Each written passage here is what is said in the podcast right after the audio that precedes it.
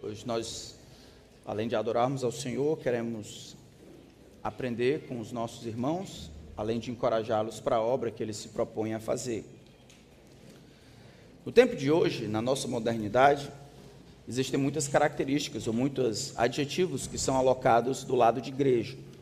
Existem igreja centrada, igreja acolhedora, igreja missional, igreja missionária igreja vertical, igreja horizontal, igreja radical, igreja contextualizada, igreja tribal, igreja simples, igreja contemporânea, igreja discipuladora. E a mais interessante de todas para mim, igreja church.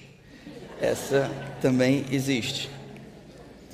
Embora nem todos esses rótulos sejam completamente errados, muitos deles esquecem de dar conta do que faz uma igreja ser igreja. Dos elementos constitutivos da igreja, daquela instituição que o Senhor Jesus criou e ainda é o cabeça e governa como seu próprio corpo por meio da palavra.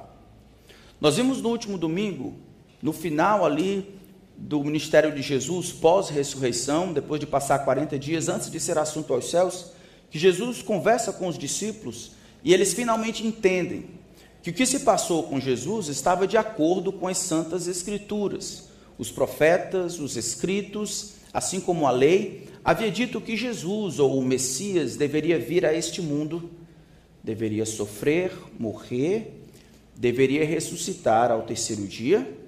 E nós vimos que uma parte ainda resta para nós, como igreja, cumprirmos essa profecia que está de acordo com o Antigo Testamento em que em seu nome se pregasse arrependimento para remissão de pecados a todas as nações, começando de Jerusalém. Nós vimos que essa é a parte em que a igreja entra como um elemento ou um agente de cumprimento das profecias, em que eu e você tomamos parte de alguma forma com os desdobramentos da obra maravilhosa de Cristo. Sua morte e a sua ressurreição cabeu, coube a Deus e assim ao Pai. Mas a nós, hoje, a responsabilidade de pregarmos o Evangelho, de anunciarmos as boas novas de Cristo a todas as nações, começando de Jerusalém. Assim, nós cumprimos a profecia de Deus ser magnificado em seu Cristo, sendo apontado como único Salvador, único Senhor de todo o universo.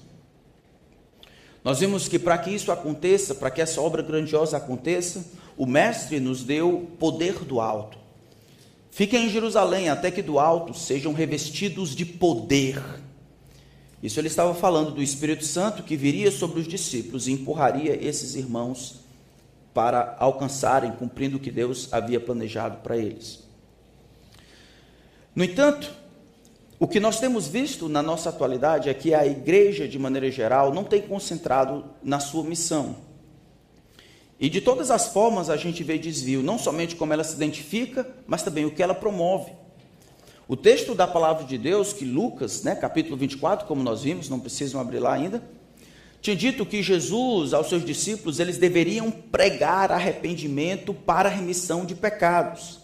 Ele não disse que eles deveriam sair e pregar vitória, pregar curas, pregar como ter um casamento bem sucedido, um casamento blindado, como educar filho, todas essas coisas às vezes podem fazer parte dessa mensagem posterior de santificação, mas a mensagem que deveria sair da boca de cada discípulo de Jesus era como uma testemunha do que Deus havia feito por meio de Cristo, conclamando todos os homens para que se arrependessem dos seus pecados, porque em Cristo havia possibilidade de terem seus pecados remidos, perdoados, apagados e terem o maior de todos os problemas resolvido. Quando a igreja tem uma mensagem diferente desta, a igreja acaba sendo protagonista de outras coisas. A igreja é reconhecida como promotora ou como distribuidora de outras coisas, é a distribuidora de cura, agente de transformações sociais, é o agente de melhoramento da educação. E todas essas coisas a igreja às vezes pode fazer. Mas a mensagem central que caracteriza a igreja, conforme o cabeça e dono dela, é uma mensagem de arrependimento para a missão de pecados. É Deus então colocando o homem na parede dizendo: "Ó, oh, você não pode salvar-se a si mesmo. Essa é a razão porque eu castiguei meu próprio filho. Aqui ele está, morto e ressuscitado. E você tem uma resposta para dar para isso. Dormindo ou acordado, grande, pequeno, adulto, criança, você tem uma resposta para dar para o que eu fiz. E o que eu ordeno a você é que se arrependa. Se arrependa dos seus pecados. Se arrependa de uma vez por todas. Porque em Cristo há remissão, do contrário, você vai perecer eternamente. Quando a igreja não prega esta mensagem, acima de outras coisas que são corolárias disso, ela se perde, se torna protagonista de outras coisas. Esta é a mensagem que o Senhor Jesus, o dono da igreja, nos deu para pregar. E esta é a mensagem que nós devemos continuar pregando. Mas como fazemos isso? Eu queria continuar no livro, no, nos escritos de Lucas, mas agora indo para o segundo volume dele, no livro de Atos. Eu queria que a nossa igreja, a nossa igreja, fosse diferente dessas outras igrejas modernas que acontecem por aí, em que as mensagens são tão difíceis de serem percebidas, em que a palavra arrependimento, pecado, inferno, confissão, santificação são apenas termos de um linguajar arcaico daqueles que não eram na vibe do cristianismo moderno. Eu queria que a igreja aqui fosse a igreja dos sonhos de Jesus. Quando olhamos então para o livro de Atos, o segundo volume de Lucas, nós vamos ver que aquilo que Jesus prometeu no final do livro de, de Lucas, de fato se perpetuou. Quatro vezes mais o, o livro de, de Atos fala da terceira pessoa da Trindade, do Espírito Santo, empurrando as pessoas para que o Evangelho alcance todas as nações. E uma igreja, é a igreja talvez que de todo o Novo Testamento a, mais, a que mais compreende disso. É uma igreja que de fato transforma o mundo pela pregação e pela graça de Deus. Esta igreja que move o centro do cristianismo de Jerusalém, onde estavam todos os apóstolos, e no anonimato, pelo poder do Espírito, alcança todas as nações conhecidas. Esta igreja é a igreja dos sonhos de Jesus. E hoje, quando enviamos o missionário, eu queria encorajar eu e você, a nós, para sermos essa igreja, uma igreja alá Antioquia. Então abram, por favor, em Atos, em Atos capítulo 11. Eu vou quebrar o protocolo, porque normalmente nós pegamos um texto e tentamos ir o mais profundo possível, mas eu não vou conseguir fazer isso, eu já pedi perdão a Deus. Nós vamos olhar alguns textos que demonstram características dessa igreja, a igreja dos sonhos de Jesus, ou a Igreja Bíblica Batista de Antioquia da Síria. Bom, Igreja Bíblica Batista de Antioquia da Síria. Ah, talvez precise ser dito que Antioquia, ou Antioquia da Síria, onde hoje na modernidade é a Turquia, Antioquia era, uma das, era a terceira cidade, a maior cidade do mundo antigo, perdendo apenas para Roma e para Alexandria ela tinha, segundo alguns historiadores, 500 mil pessoas vivendo ali. 500 mil pessoas, uma cidade completamente cosmopolita, onde se adorava muitos deuses. Zeus e todos os, os deuses comuns do panteão romano e do panteão grego. Eles estavam lá. Quem chega nesta cidade, no entanto, não é um apóstolo ou um evangelista, não é um diácono. São pessoas comuns que, fugindo para salvar as próprias vidas, da perseguição que surgiu por ocasião da morte de Estevão, em Atos capítulo 8, eles fogem para salvar as suas vidas. Então, o final de Atos capítulo 8, na verdade, tem um grande parêntese, 9 e 10, e o capítulo 11, a partir do versículo 18, desculpa, versículo 19, nós retomamos, eu queria que vocês acompanhassem aí enquanto eu leio. Atos capítulo 11, a partir do verso 19, diz assim a palavra do Santo Deus. Os que foram dispersos a partir da perseguição que começou com a morte de Estevão, se espalharam até a Fenícia, Chipre e Antioquia, não anunciando a palavra a ninguém que não fosse judeu. Alguns deles, porém, que eram de Chipre e de Cirene, que foram até Antioquia, falavam também aos gregos, anunciando-lhes o evangelho do Senhor Jesus. A mão do Senhor estava com eles. E muitos, crendo, se converteram ao Senhor. A notícia a respeito dele chegou aos ouvidos da igreja que estava em Jerusalém e enviaram Barnabé até Antioquia. Quando ele chegou e viu a graça de Deus, ficou muito alegre. Exortava todos aqui com firmeza de coração, permanecessem no Senhor, porque era um homem bom, cheio do Espírito Santo e de fé, e muita gente se uniu ao Senhor. Depois Barnabé foi a Tarso à procura de Saulo, e quando o encontrou, levou para Antioquia. E durante um ano inteiro se reuniram naquela igreja e ensinaram numerosa multidão. E Antioquia, os discípulos foram pela primeira vez chamados cristãos. Tanta tantas coisas boas acontecendo aqui. A gente vê que o grande Deus está utilizando as mais variadas coisas. Os problemas e as dificuldades ocasionados pela perseguição que acontecia lá em Jerusalém, agora os crentes que precisariam voluntariamente ter saído anteriormente, agora são empurrados à força para deixarem, se querem salvar as próprias, as próprias vidas e caminharem em outra direção. Eles vão para Fenícia, Chipre e Antioquia, e Lucas se concentra do que aconteceu em Antioquia. A igreja dos sonhos de Jesus, irmãos, Aquela igreja que muda o mundo, aquela igreja que é utilizada, que de fato é embebida do poder do alto, aquela igreja que está vivendo em paralelo do plano de Deus, do poder de Deus vindo a nós por meio do Espírito, é uma igreja que pratica de todas as formas, caracterizada por evangelismo pessoal efetivo. Evangelismo pessoal efetivo.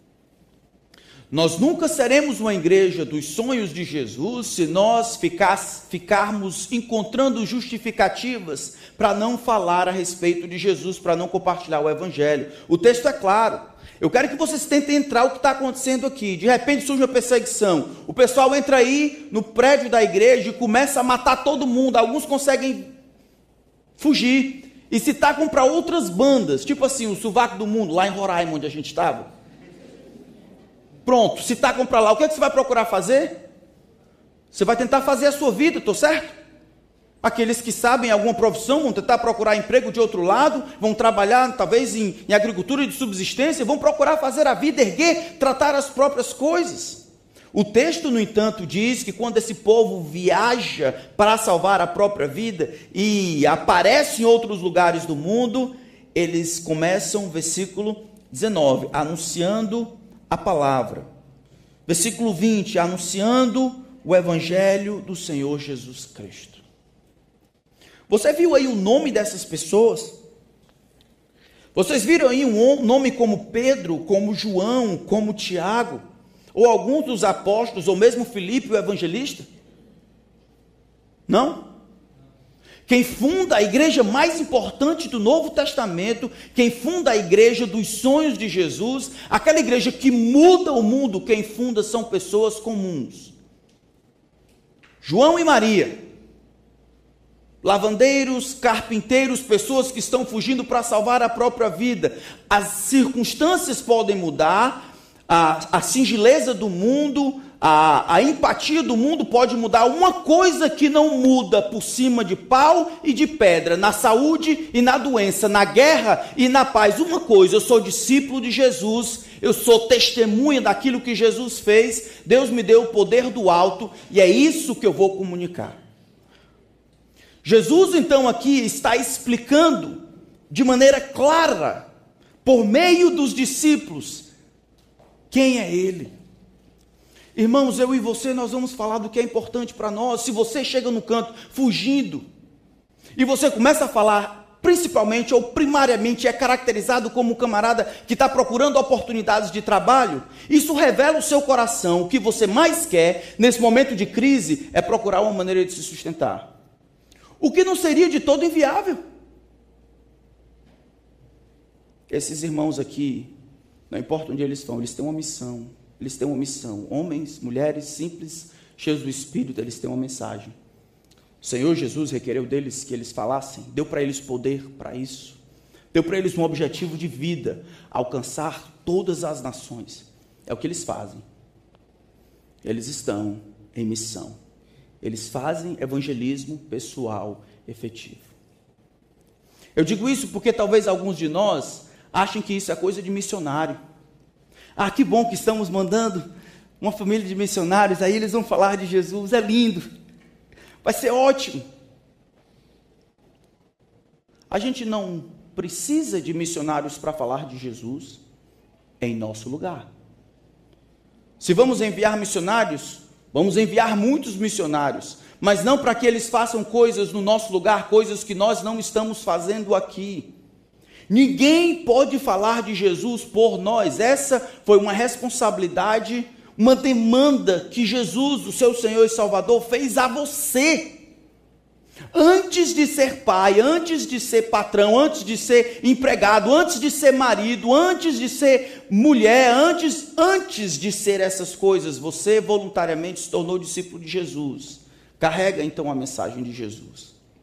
Alguns vão se sair melhor, Alguns vão ter dom para isso, mas nenhum de nós pode passar o luxo de não falar de Jesus.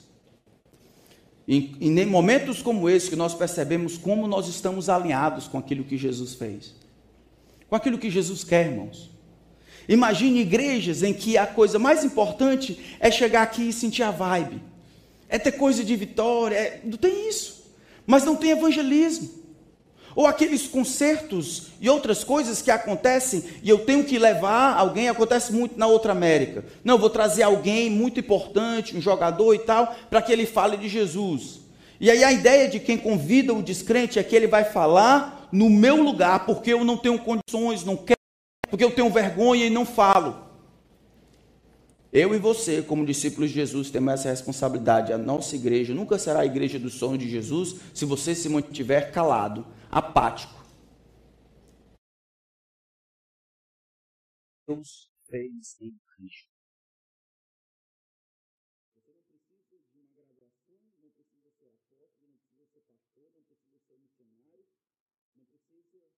Ser crente.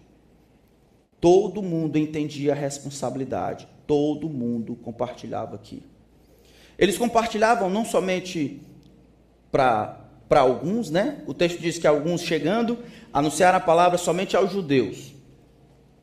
Versículo 20: Alguns deles, porém, que eram de Chipre e de Cirene, que foram até Antioquia, falavam também aos gregos. Aqui a gente está tendo um problema racial que acontecia na igreja de Jerusalém, lembra?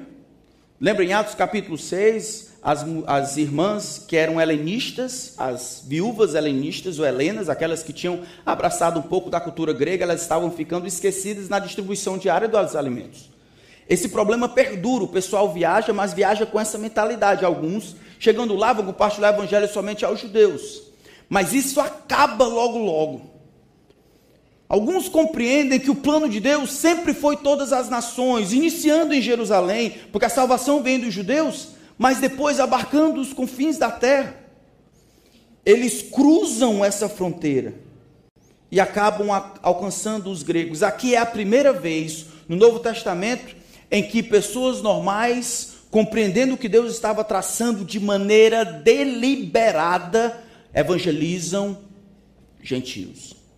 Pedro tinha ido no capítulo 10, mas porque recebeu uma visão e teve que discutir com Deus, dizendo: Rapaz, eu não sei se eu vou, não sei se eu vou. Aqui não. De maneira deliberada, os homens pregam o evangelho aos gregos. Não somente todos pregavam, irmãos, mas eles pregavam a todos. A igreja do Senhor de Jesus tem que ser uma igreja de muitos representantes. Não pode ser uma igreja igualzinha, uma igreja de rico, uma igreja de pobre, uma igreja de ex alguma coisa, uma igreja de ex aquilo ali. Nós compartilhamos o Evangelho sem distinção. Não importa quais são os seus pecados, não importa quais são as suas venturas. Todos nós estamos debaixo de condenação e todos nós, crentes em Cristo, estamos atrelados no mesmo corpo. A igreja do sonho de Jesus prega sem distinção. Eu tenho um sonho. É o sonho, eu acho que é igual ao de Jesus. Em que nós tenhamos entre nós as mais diferentes pessoas possíveis, de backgrounds diferentes, de, de histórias diferentes, de, de níveis sociais diferentes, de pecados e marcas diferentes. alcançadas pelo Evangelho do Senhor Jesus Cristo, em luta, tentando viver ou lutando, buscando viver o que Deus tem planejado, unidas no corpo. E esses vão ser a porta de entrada para a gente alcançar os outros. Mas tem mais. Não somente todos pregavam, mas era pregado o evangelho a todos. Mas o conteúdo dessa mensagem também era o evangelho. Falavam também aos gregos, anunciando-lhes o evangelho do Senhor Jesus Cristo. Meus irmãos, talvez isso aqui pareça chover no molhado. Mas uns dois anos atrás, durante a época de calamidade, na época do, do Covid, eu recebi muitas pessoas para aconselhamento, pessoas de outras congregações. E uma delas veio de uma igreja que parece um, um clube. Mas eu pensei, não, ela, essa igreja parece um clube, tá certo? O pessoal fica pulando e tal, tudo direitinho, mas pode ser que ela ouviu alguma palavra legal lá. E aí, depois dela falar da vida dela, por muitas, muitas dificuldades que ela teve, por uma hora e dez, eu perguntei, tá, a senhora me explica o que é o Evangelho? O Evangelho? Sim, a senhora pode me explicar o que é o Evangelho? O Evangelho.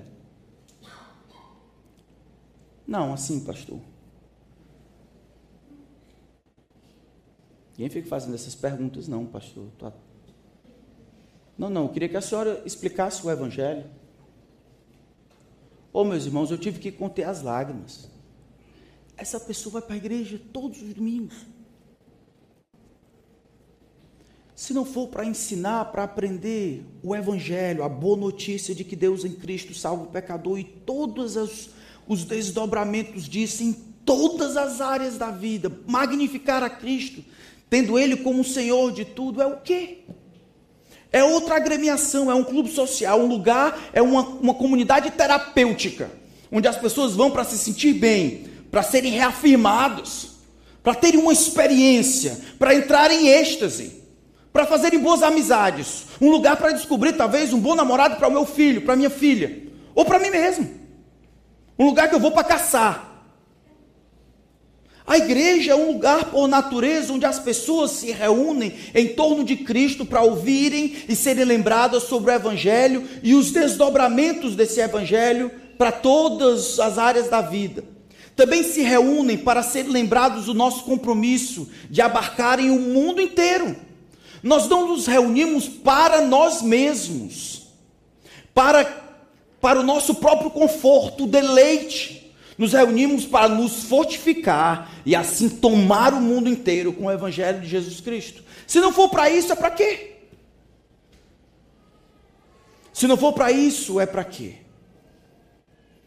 E aqui o texto relata que esses homens pregam, essas mulheres pregam. Versículo 21, a mão do Senhor estava com eles. O Senhor estava usando a pregação deles, usando a boca deles, a mensagem deles, e muitos crendo se converteram. Sabe por que, que eu acho que alguns nunca viram Deus convertendo alguém diante dos seus olhos? Porque não falam do Evangelho. Sabe por que, que eu acho que muitos de nós não são bem-sucedidos em trazer pessoas para perto de Jesus, porque nós não somos responsáveis por isso. Sempre é o dever de alguém. Sempre é a oportunidade de alguém. Sempre é alguém que tem dom, é alguém que consegue, é alguém que tem tempo, é alguém que é pago, é, é sempre é o outro. Eu consigo falar dos meus negócios, das minhas dificuldades, das minhas lutas, do governo, do Papai Noel, da anta que cresce na Amazônia, eu posso falar de qualquer coisa. Mas de Jesus, não. Confrontar os homens e seus pecados? Não. E por causa disso, que a nossa responsabilidade, Deus não pode nos usar para isso, porque a fé vem pelo ouvir. A fé não vem de outra forma, não vem por osmose, não, não vem por osmose, não vem pagando, não vem por persuasão. A fé vem pelo ouvir, e ouvir de quê? Da palavra de Cristo. Então, se você quer ser um ganhador de alma, se você quer ser uma ganhador de alma, você tem que falar. Salvar não é competência sua, minha. Falar. Transformar o coração, você não consegue nem eu transformar, nem o seu, nem o meu. Isso é competência de Deus. Explicar o Evangelho. foi vetado a anjos, mas foi dado a você e a mim. Assuma a responsabilidade e o privilégio. Veja o que Deus está fazendo por meio da sua boca. Ele está tirando alguém do inferno e colocando para sempre ele no céu. Está mudando o coração, mudando radicalmente e eternamente a vida de alguém por meio desta mensagem que sai da sua boca. O Evangelho sendo o poder de Deus para a salvação. Você quer ter a boa mão de Deus sobre sua vida? Usando você, abra a sua boca. Se você não abrir a sua boca, Deus vai salvar os que hão de ser salvos, mas você terá sangue nas mãos e na língua. Falar o Evangelho ainda é a única metodologia que nós recebemos, é o que o pessoal faz. Eles pregam o Evangelho. E o que Deus faz? Deus salva pecadores. Isso é fabuloso. E eu acho, irmãos, que às vezes a gente não prega o Evangelho, eu, eu digo com tristeza, porque a gente não crê. A gente não crê que as pessoas podem de fato. Eu já lutei com isso quando era mais novo. Eu me vi em algumas situações em que eu pregando, ou na praça, ou então na escola, aqui na minha cabeça eu tinha aquela dúvida demoníaca. Eles não vão crer. Eles, eles não vão crer. O que tu está fazendo? Tu acha que eles podem crer, que eles vão crer? Foi confessando e reconhecendo que a minha parte não era fazê-los crer, mas comunicar o Evangelho com clareza. Isso me deu tranquilidade, me ajudou a absorver o máximo possível a minha responsabilidade, que é falar o Evangelho. As pessoas então pregam o Evangelho, Deus converte. Então, próxima vez que você orar pela salvação de alguém, ore pela sua responsabilidade, coragem e ousadia para falar. Quando você, antes de você orar pela salvação do seu pai, da sua mãe, do seu marido, do seu filho, peça para que Deus lhe dê coragem, sabedoria e responsabilidade para que você pregue o evangelho para seu pai, sua mãe, seu tio, seu avô, seus filhos. Essa é a parte que cabe a você. A parte de salvação é com Deus.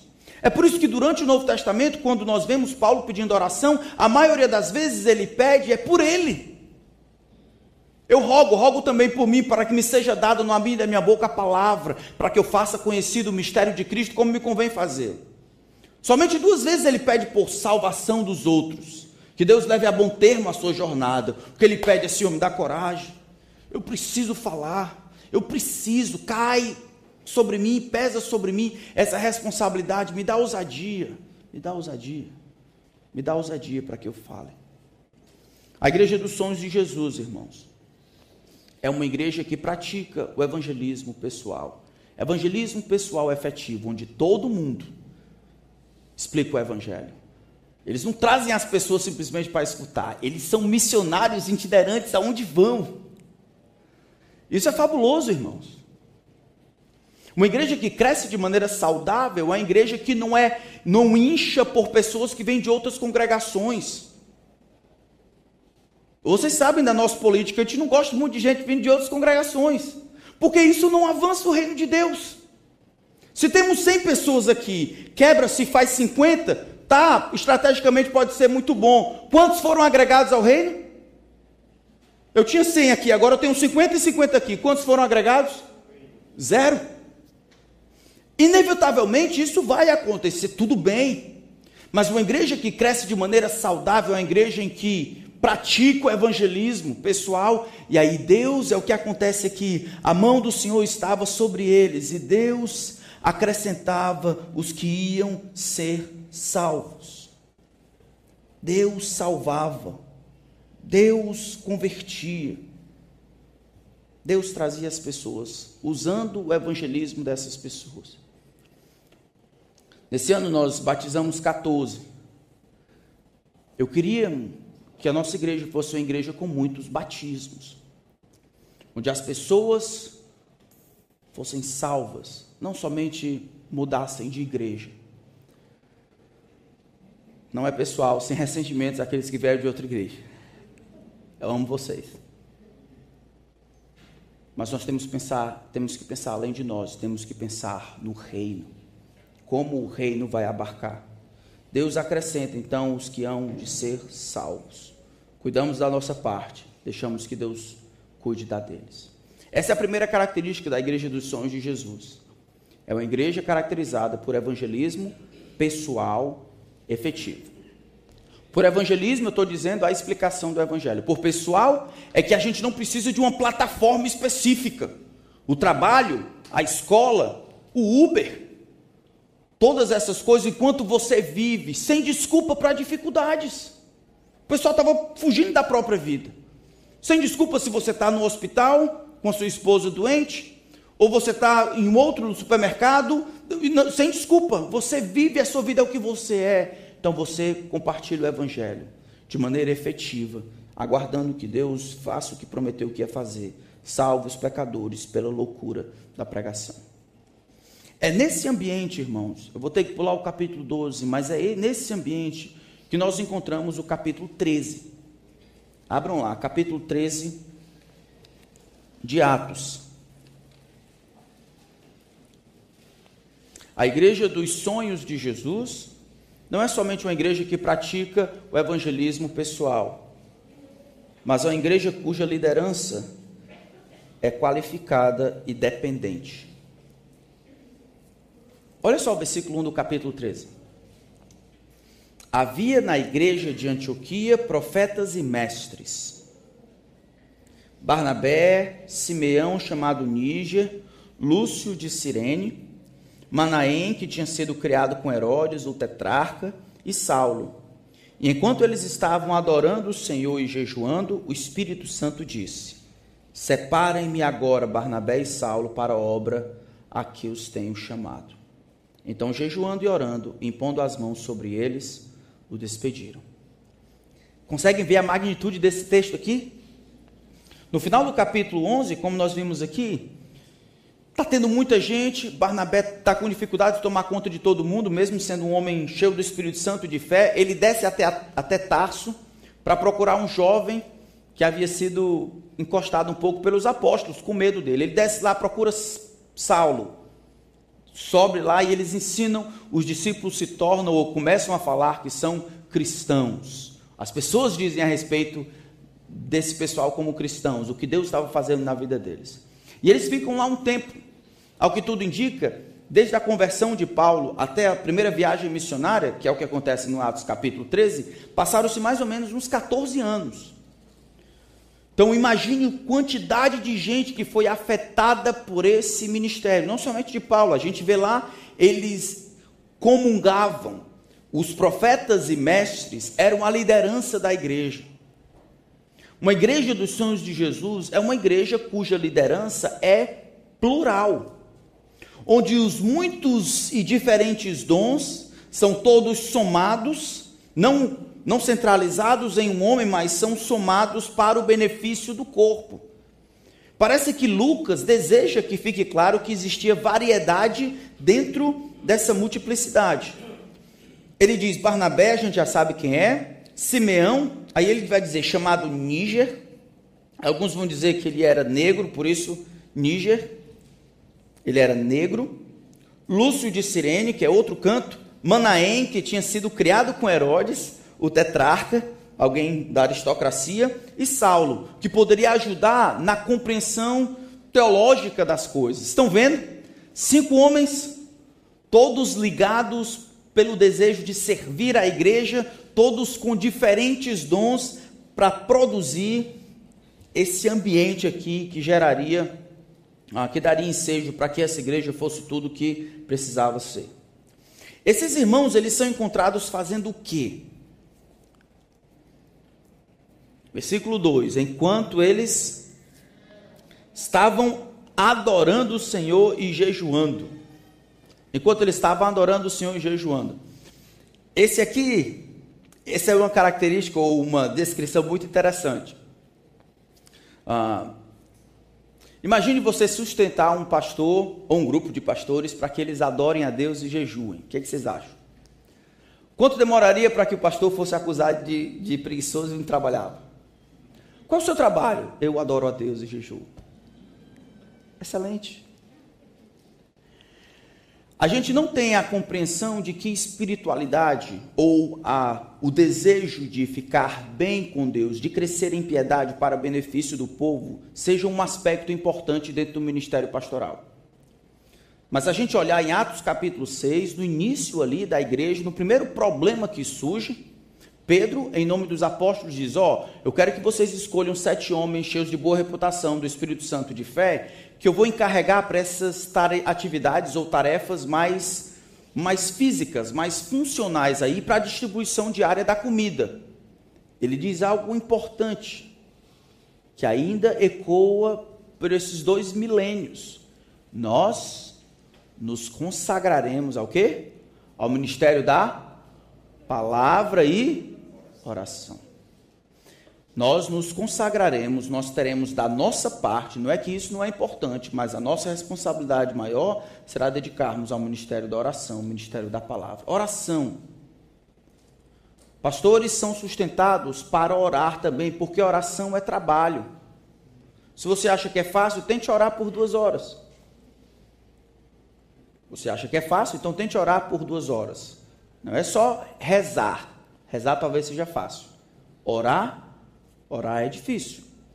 E aqui, levando em consideração o que havia sido dito em Atos capítulo 6, os apóstolos, ou os líderes, não os apóstolos somente, mas os líderes aqui desta igreja de Antioquia, eles estão lá num período de adoração. Estão adorando, estão jejuando. Quando diz que estão adorando, estão jejuando, eles estão de acordo com o que Deus chamou eles para fazer estão demonstrando completa dependência da parte de Deus. O texto não diz que era uma reunião é, incomum de oração, mas que eles estavam reunidos, parece que comumente. Eles se reuniam para orar, para se entregar diante de Deus, para reconhecer impotência, para explicar para Deus ou dizer para Deus que eles eram dependentes, buscando a face de Deus. Líderes qualificados fazem parte de uma das características da igreja dos sonhos de Jesus.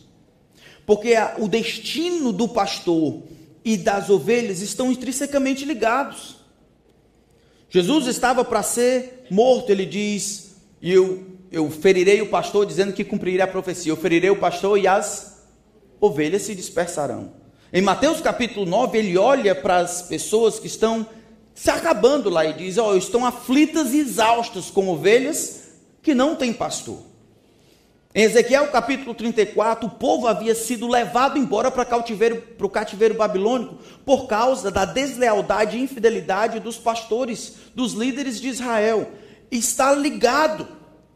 Pastores saudáveis geram igrejas saudáveis, conforme a regra. E aqui então, esta igreja dos sonhos de Jesus não somente pratica o evangelismo, mas ela é dirigida e liderada por um conselho de homens diferentes, mas unidos. Nessa multiplicidade, ela é liderada por esse grupo de homens. E esses homens, fazendo a coisa certa, de acordo com o que Deus tem dito, vai produzir essa primeira viagem missionária aqui. O texto é fabuloso. Enquanto eles fazem isso, versículo 2: Quem diz para que eles fossem separados? Espírito Santo. A gente não sabe como ele disse. A gente só sabe que ele disse: Separai-me agora. Agora eu acho interessante, porque o, qual foi a mensagem que o Espírito Santo deu? É vitória. Hã? Chegou a tua vez. É o ano da restituição. Acolher. O que, é que ele diz? Ó, vou separar vocês aí. Vocês estão fazendo bem aqui. Eu quero que vocês continuem trabalhando um trabalho diferente. É uma obra diferente que eu tenho entregue a vocês.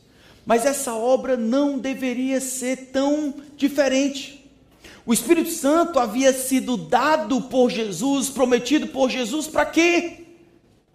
Não era para fazer esses milagres como nós pensamos tanto aqui inicialmente, era para empurrar o povo para fora, para ajudar o povo a acordar, para não ficar só pensando que a vida era em função deles. mas para enfrentarem todas as coisas, a perseguição, a dificuldade, a saudade, deixando todas as coisas para trás, para avançarem por causa de Jesus, para fazer Jesus conhecido. Eles precisariam de um poder sobrenatural para sair de onde eu e você estamos aqui. E deixar família, sonhos, planos, a sair tudo para trás. E pensar em Jesus. E pensar em Jesus, ir para um canto onde não conhece ninguém, para tentar fazer as primeiras amizades e compartilhar o Evangelho. Eles precisariam do poder do alto para isso. E o Espírito Santo então está fazendo isso acontecer. Meus irmãos, essa semana nós estávamos conversando no conselho. Como é que a gente percebe alguém que é cheio do Espírito Santo? Como é que a gente pode ver os sinais de alguém que é cheio do Espírito Santo? Quando ele é meio amarelo, cabisbaixo, moribundo, meu, sempre triste, carrancudo. Parece que está sempre com anemia, doente. Como é que a gente sabe que alguém é cheio do Espírito? Embora todo crente precise ser cheio do Espírito, nem todos são. E isso pode ser reconhecido, tanto é que Pedro diz: escolham entre vocês homens cheios do Espírito Santo. Dentro da comunidade, isso podia ser percebido. Olha, de, não, fulano de tal é cheio do Espírito, o outro é cheio do Espírito, o outro é cheio do Espírito. Esses aí podem ser aqueles que deveriam ser os diáconos. Como é que a gente descobre? Olhando apenas no livro de Atos, não considerando outros textos, como Efésios capítulo 5 e Colossenses capítulo 3, onde fala da palavra dominando aqui, todas as vezes que o Espírito Santo enche, toma alguém, não é que ele cela, é que ele toma alguém, ele toma alguém para realizar a obra que Jesus intentou, ser testemunha de Jesus a todas as nações. Evangelismo, falar de Jesus, coragem, ousadia e ser cheio do Espírito estão tão ligados que isso seria perceptível. Não é somente saber algumas verdades sobre Jesus, ou ter muitos versículos decorados, ou ter uma graduação aqui ou ali, é se na vida eu tenho tanta gana por Jesus, eu tenho tanta, tanto anseio que ele seja magnificado e conhecido, que ou eu estou falando dele para santificar as pessoas, ou estou falando dele para salvar os pecadores. Mas Jesus é a nota da vez. Ele é aquela, aquele objetivo, é aquela pessoa, é aquele assunto que me toma. É para onde todos os caminhos da minha vida vão. É o que me define meu relacionamento com Ele, é o que me empurra. É para Ele que eu trabalho. É por Ele que eu vivo. Onde estão esses homens e mulheres? Hein? Onde é que estão os homens e as mulheres cheios do Espírito? Homens e mulheres a quem o Espírito possa falar. Homens e mulheres que ao final de um culto, como aconteceu aqui, o Espírito Santo, ou por voz audível, ou constrangendo o coração, empurrando, diz: Ó, oh, agora vocês dois vão para uma obra diferente. E eles se olham, reconhecem que o Espírito Santo falou, eles se reúnem, impõem as mãos e vão-se embora. Talvez nunca se viram, sem mais. Não tem nenhuma promessa de retorno, não tem WhatsApp, não tem Skype, não tem Zoom. Eles vão se embora sem saber nem qual era a obra. Sim, mas qual é o plano aí, Jesus? Como é que é? Qual, qual, qual é o, tem, tem validade aí? Como é que é esse negócio? Tem. Eles simplesmente vão guiados pelo Espírito, porque foi isso que o Espírito foi dado. Isso é sobrenatural, irmãos. O que nós estamos vendo nesta noite nós vamos ver daqui a pouco, é uma família que tem entendido que esse é o plano de Deus. E isso é um sinal grande dessa deste poder dado ao espírito de renegar essa vida e as coisas que poderia ter aqui e viver em função de Jesus e de seu reino. o espírito poderia ter dito qualquer coisa. O espírito ordena que separe para a obra que não deveria ser surpresa. A obra que Jesus já tinha dito que o Espírito Santo iria promover a obra de magnificar Jesus entre todas as nações. A igreja então reconhece, eles jejuam e oram, e impondo as mãos sobre eles, despedem em paz. Mas olha quem acompanha, versículo 4. Barnabé e Saulo enviados pelo Espírito. Por isso que esses homens vão fazer as coisas que vão fazer. Homens que desbravam o mundo, viram o mundo de ponta cabeça, não é eles. É o Espírito Santo controlando, enchendo esses homens para virarem o mundo de ponta cabeça. É como nós devemos orar pelos nossos missionários. É como nós devemos ansiar que a nossa igreja seja. Uma igreja que pratica o evangelismo pessoal de maneira efetiva. Uma igreja que ama o que Deus tem feito e assim reconhece uma liderança piedosa, que ama a verdade ama a Cristo e assim pode servir de padrão para viver de uma maneira cheia do Espírito. É o que nós vamos fazer daqui a pouco. Nós vamos impor as mãos sobre os nossos missionários em reconhecimento de que é o Espírito que tem inclinado, separado, treinado, empoderado e agora dirigido para a Ilha da Madeira. Quase na mesma época, um pouco tempo atrás, a Ronaldo ainda estava lá no Timor, a gente teve uma conversa muito interessante, eles dentro de um carro, eu não sei porque, até hoje eu não sei porque que vocês estavam dentro de um carro. Eles estavam dentro do carro dirigindo, peraí, peraí, tem um sinal, o pessoal, tu lembra dessa história? Eu lembro, né? Hoje a gente estava lembrando. Uma conversa para pensar, quais são os planos? Lá no Timor está inviável, o que, que a gente deve fazer, o que, que não deve fazer e tal. Então hoje, enquanto nós estávamos conversando no conselho, nós louvamos a Deus, o Espírito Santo, que nos dirigiu assim. Nos dirigiu para trazê-los para cá, para passarem um tempo aqui, ver o que Deus tem feito na vida do Estevão, traz muita alegria no meu coração, né? Toda vez que ele me vê, ele me abraça. Eu não sei se ele está querendo dançar, não sei se é tu que está ensinando isso a ele, mas ele, ele, vem querer dançar comigo, não sei se é. Ele, faz, ele vem dançar comigo, pega assim no meu braço e tal. E agora é o momento em que nós, como igreja, ah, nós reconhecemos e nós impomos as nossas mãos sobre ele em sinal de reconhecimento, de empatia, de cuidado, de submissão. Nós nos comprometemos a, nos, a sustentarmos essa família. A Igreja do Sonho de Jesus envia os seus melhores. Eu acho que a gente está enviando. Tá bom? Então, eu gostaria de convidar o pessoal da música. Nós vamos cantar um cântico. Em seguida, o Ronaldo e a Thalita vão ter um breve, bem breve mesmo, explicação. Ele quer dar uma palavra para a igreja. Alguns, alguns aqui, talvez, será a última vez que vocês vão, vão ver. Não é porque eles vão morrer, não é porque talvez alguns de vocês morram. A, a Thalita me olhou.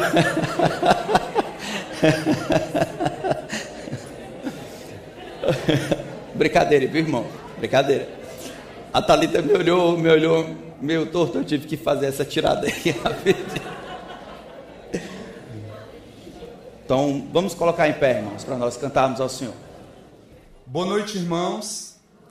É uma imensa alegria poder é, chegar esse dia, um dia especial, um dia que Creio que está dentro do plano eterno de Deus. Deus nos dirigiu até esse momento. Estamos há um ano e dez meses aqui no Brasil e eu entendo que foi plano de Deus. O Espírito nos dirigiu de volta ao Brasil. Os irmãos sabem da situação do Estevão, ficou inviável continuar no Timor. E a Ilha da Madeira é a resposta de oração. Desde janeiro de 2020, oramos por esse campo. Diariamente temos orado juntamente com a liderança da igreja e Deus tem nos dirigido, nos mostrado e confirmado que essa é a vontade do Senhor. Irmãos, eu tenho absoluta certeza que não será fácil. É um campo muito difícil. Porém, é crendo no que Jesus disse: eu estarei convosco todos os dias, até a consumação dos séculos. É com absoluta convicção nessa verdade que nós vamos avançar. Talvez eu e minha família seríamos os mais improváveis de ir para um campo missionário, por conta da situação, é, as alergias dos meninos, o autismo do Estevão, a Thalita é um pouco dodói também, mas ela é o que não falta lá em casa. É verdade. No entanto, isso não é um empecilho para fazer a vontade de Deus. Não é um empecilho para pregar o Evangelho. Temos lutas e dificuldades, mas eu entendo plenamente que Deus me chamou para servi-lo e eu não posso ficar. Se eu ficasse, eu estaria pecando, minha consciência não estaria em paz. Eu lembro do apóstolo Paulo, lá em Atos 20, 24.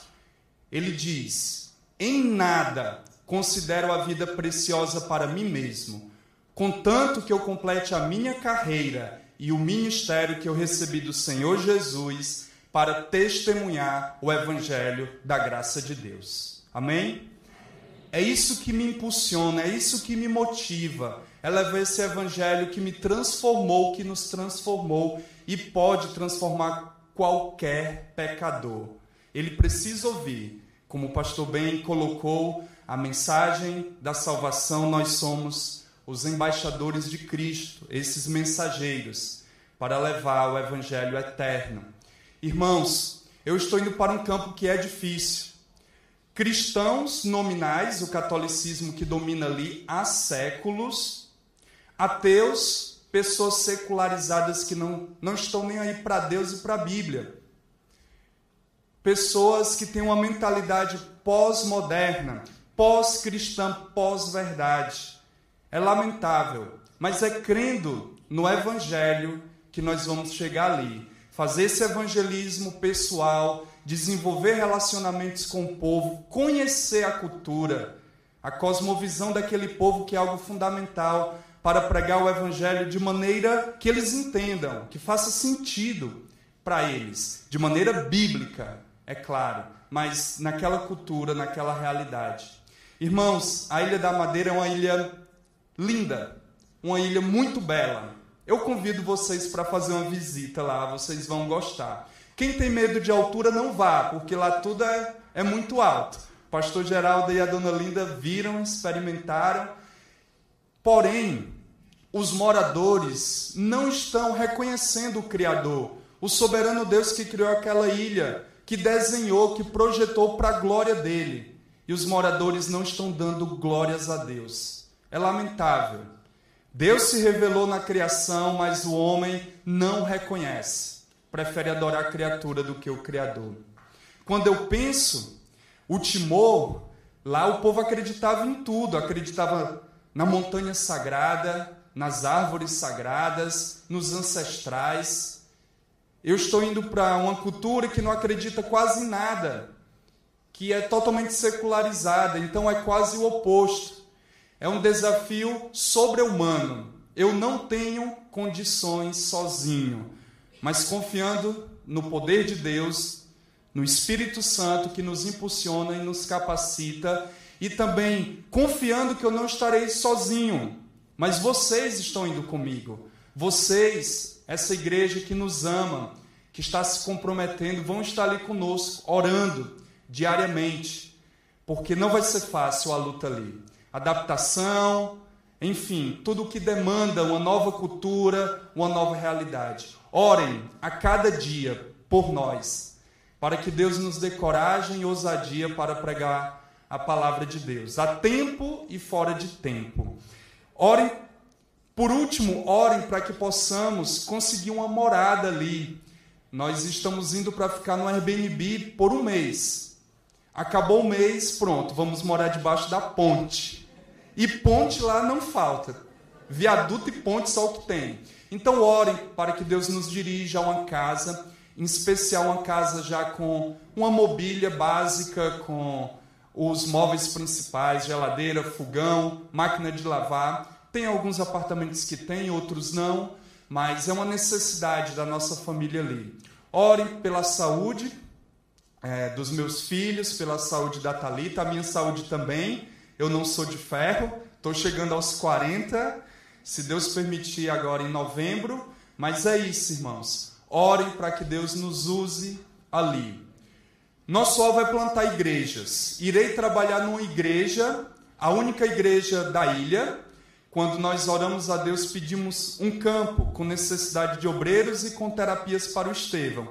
Foi a nossa oração desde janeiro de 2020. E Deus nos deu um lugar com um pastor batista e com terapias para o Estevão. Então, resposta de oração, Deus nos dirigindo. Eu vou ajudar nessa igreja, Igreja Batista do Funchal. Não serei o pastor, serei um missionário ali para servir com evangelismo, estudos bíblicos, mas o alvo é plantar igrejas. O nosso alvo é plantar igrejas que possam glorificar o Senhor, que tenham uma visão missionária, uma visão de se multiplicar em toda a Ilha da Madeira e alcançar outros lugares do mundo, como a Europa, a África, que estão ali ao lado. Então, eu louvo a Deus pela vida dos irmãos, muito obrigado. Todo esse tempo aqui no Brasil, eu louvo a Deus pela liderança da Planalto que nos acompanhou com muita paciência às vezes tínhamos alguns embates, diferentes opiniões, mas os irmãos foram pacientes e nos conduziu e graças a Deus Deus está confirmando e chegou o dia do culto de envio e faltam quatro dias para a nossa viagem. Estamos animados, motivados para servir ao Senhor ali. Por quanto tempo? Por tempo indeterminado, para a glória de Deus. Amém? Amém. Pastor?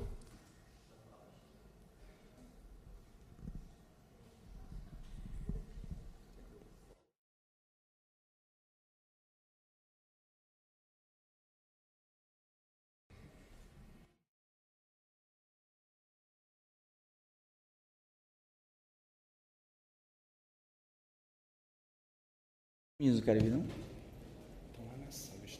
É. Tá, a gente vai fazer assim. Nós vamos orar, mandando eles para bem longe. Então, gostaria de convidar. Nós vamos fazer diferente dessa vez. Ah, nós vamos impor as mãos, mas eu queria que não fosse só o conselho. Eu queria que nós nos colocássemos em pé. Nós vamos dar as mãos uns aos outros e aqueles que quiserem se aproximar para cá, se não conseguir alcançar ele, pode alcançar outros. Não tem problema. Mas quem quiser pode vir. E a gente faz o mais perto possível. Não tem problema não. Pode vir, pode vir. Quem quiser vir, pode vir.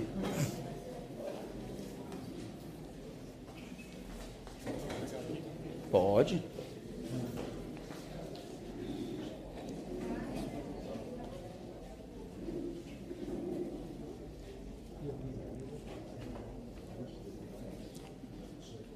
Vamos orar por ele?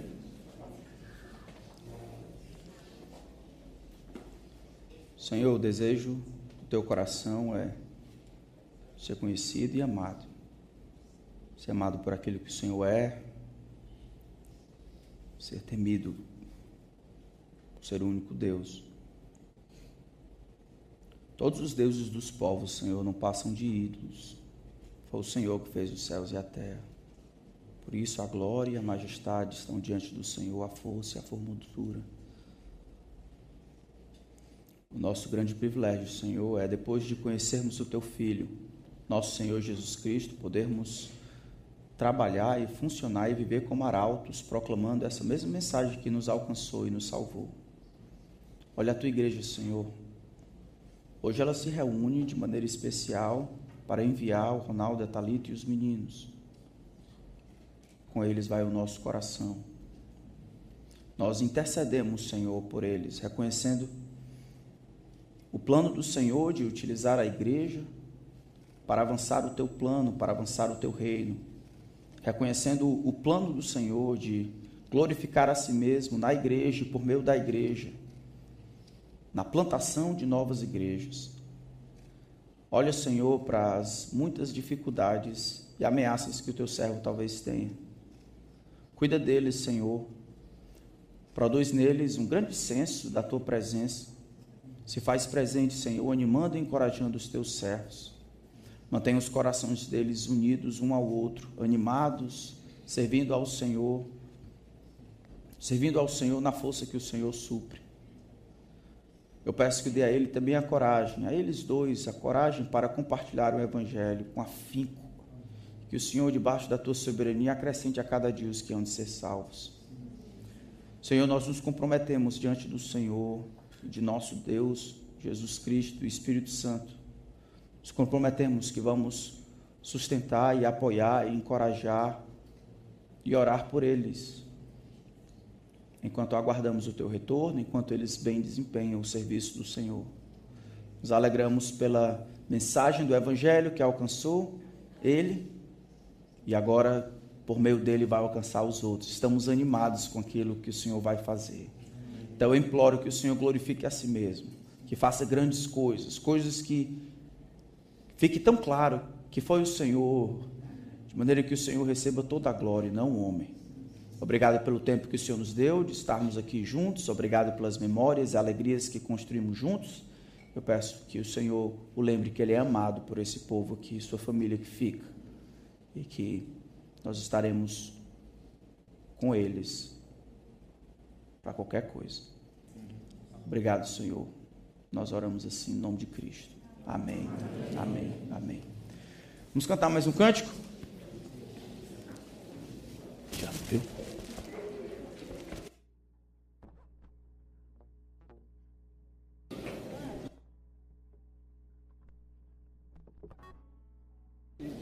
Thalita? Thalita, vem para cá. Antes da gente cantar a última música. Então a gente, o Ministério de Missões, queria dar uma coisa para o Ronaldo e a Thalita lembrar da gente, né? Aí lembrou do problema das malas, que já estão estourando lá. E a gente fez esse quadro, né? Para eles pendurarem lá na Ilha da Madeira e lembrarem que aqui eles têm uma igreja que está segurando as cordas, né? Apoia, apoiando eles lá. Amém. Para você. Obrigado. Deus abençoe.